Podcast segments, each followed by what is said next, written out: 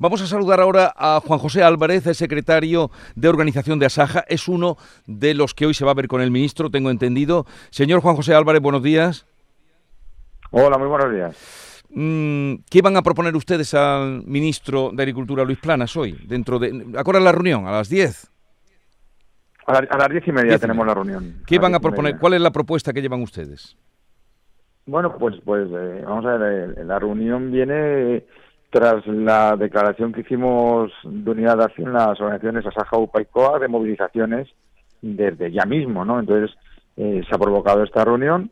¿Quién se va a proponer? Vamos, el, el, ministro sabe cuáles son los problemas del campo, lo que tiene que es atajarlos. Aquí en el campo hace falta un plan de choque que aborde todos los problemas que tenemos, tanto a nivel europeo, nacional y también eh, autonómico, pero pero hace un plan de, hace falta un plan de choque efectivo, porque estamos en la misma situación que nos sacó a las calles a principios de 2020, que luego nos metió a la pandemia, pero no es la misma situación.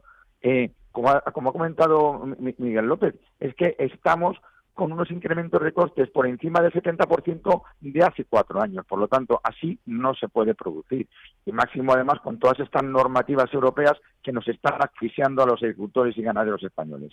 Hay que hacer una paralización de estas normas, flexibilizar esta PAC, adaptar la PAC a la realidad que tiene el campo español de una vez y por favor que nos dejen producir, porque es que esto es una tomadura de pelo y lo que tenemos es un hartazgo. Eh, aquí eh, los países europeos cada uno tiene una problemática, pero nosotros tenemos una problemática muy peculiar, muy particular, con una PAC verde, una PAC que nos han vendido que es verde, en la cual se ha perdido eh, rentabilidad, se ha perdido ingresos y son, sobre todo que se lo digan a Andalucía lo que ha perdido con esta PAC y por lo tanto así no podemos seguir. De momento ustedes mantienen eh, la manifestación o movilización para el día 14 de febrero. Bueno, no, vamos a ver. Eh, nosotros hemos aprobado ayer un calendario en la Asaja de movilizaciones junto con el resto de organizaciones en cada provincia.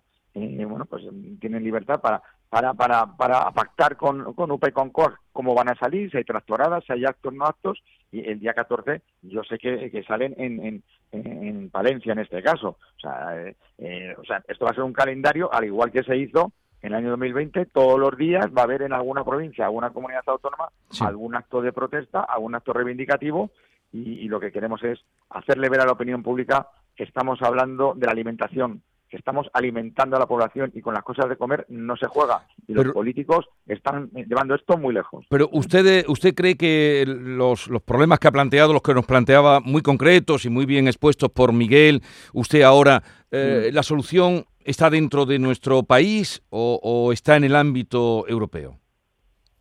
Bueno, aquí, aquí hay dos partes, por supuesto. Una dentro de la. Aparte de la sequía, ¿eh? Aparte de la sequía.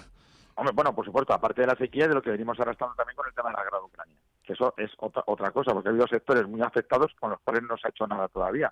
Eh, eh, como a modo de paréntesis, no, han hecho nada con el sector de vino, no ha habido ayudas para el tema de, olivar, no ha habido eh, ayuda, eh, hace falta ayudas para la ganadería, que la ganadería está, que la ganadería de extensiva de vacuno que, está eh, en, la UBI, como digo yo, y lo que hace falta pues es medidas para estos sectores concretos. España tiene que hacer mucho, pero la Unión Europea, por supuesto, tiene que relajar toda la normativa que tenemos. Aquí hay que paralizar ciertas cosas, hay que paralizar normativas europeas que están asfixiándonos. Estamos con una ley de bienestar animal, una ley de restauración de la naturaleza, el tema del lobo, es que están protegiendo más a los agricultores, eh, están protegiendo más a todo este tipo de cosas que a los agricultores y ganaderos. En vez de proteger al ganadero, están protegiendo al lobo. En vez de proteger a, a, los agricultores, estamos con la ley de restauración de la naturaleza.